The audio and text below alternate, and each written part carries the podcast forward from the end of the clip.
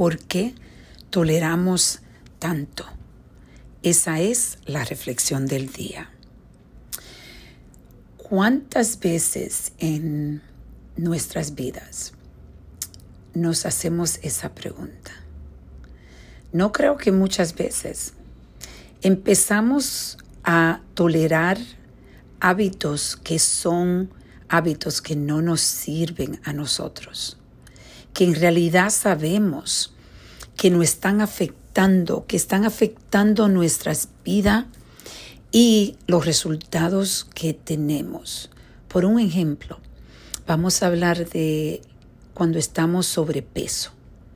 Toleramos de que nosotros maltratemos el templo de nuestro cuerpo con comida que son tóxica para nosotros. Sabemos que esos hábitos de la forma que estamos comiendo, a la hora que estamos comiendo, toleramos de que esos hábitos nos den resultados donde podemos hasta arriesgar nuestras vidas. Y después transformamos esos, esa tolerancia también en relaciones que son relaciones destructivas, que son relaciones que nos están hiriendo y nosotros como quiera la toleramos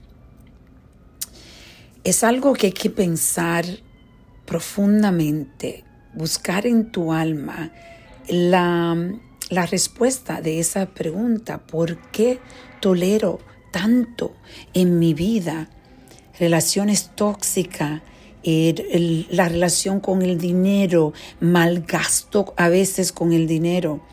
¿Por qué tolero esos hábitos que ni siquiera a mi mejor amigo o amiga yo desearía. La tolerancia es algo que es como si fuera un veneno. Un veneno que nos quita tiempo y el tiempo que es valioso en nuestras vidas. Porque todos los días nosotros nos levantamos y tenemos la oportunidad de vivir de nuevo. Pero si estás viviendo una vida donde estás tolerando tanto. La vida en realidad no la estás viviendo. Está pasando el tiempo. Esto, esta reflexión es algo que he estado pensando eh, porque estaba haciendo dos o tres ejercicios para entender la tolerancia. Y es muy interesante cuando tú empiezas a hacer esa pregunta, ¿por qué? La tolerancia empieza contigo mismo. Tú tienes una relación negativa contigo, una relación destructiva, tú toleras tantas cosas que destruyen tu vida. Entonces hoy yo quiero que tú reflexiones en esa palabra, tolerancia. ¿Por qué yo sigo tolerando las cosas que no me sirven?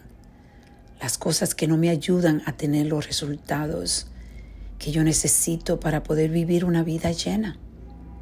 Entonces te invito a reflexionar y a reconectar.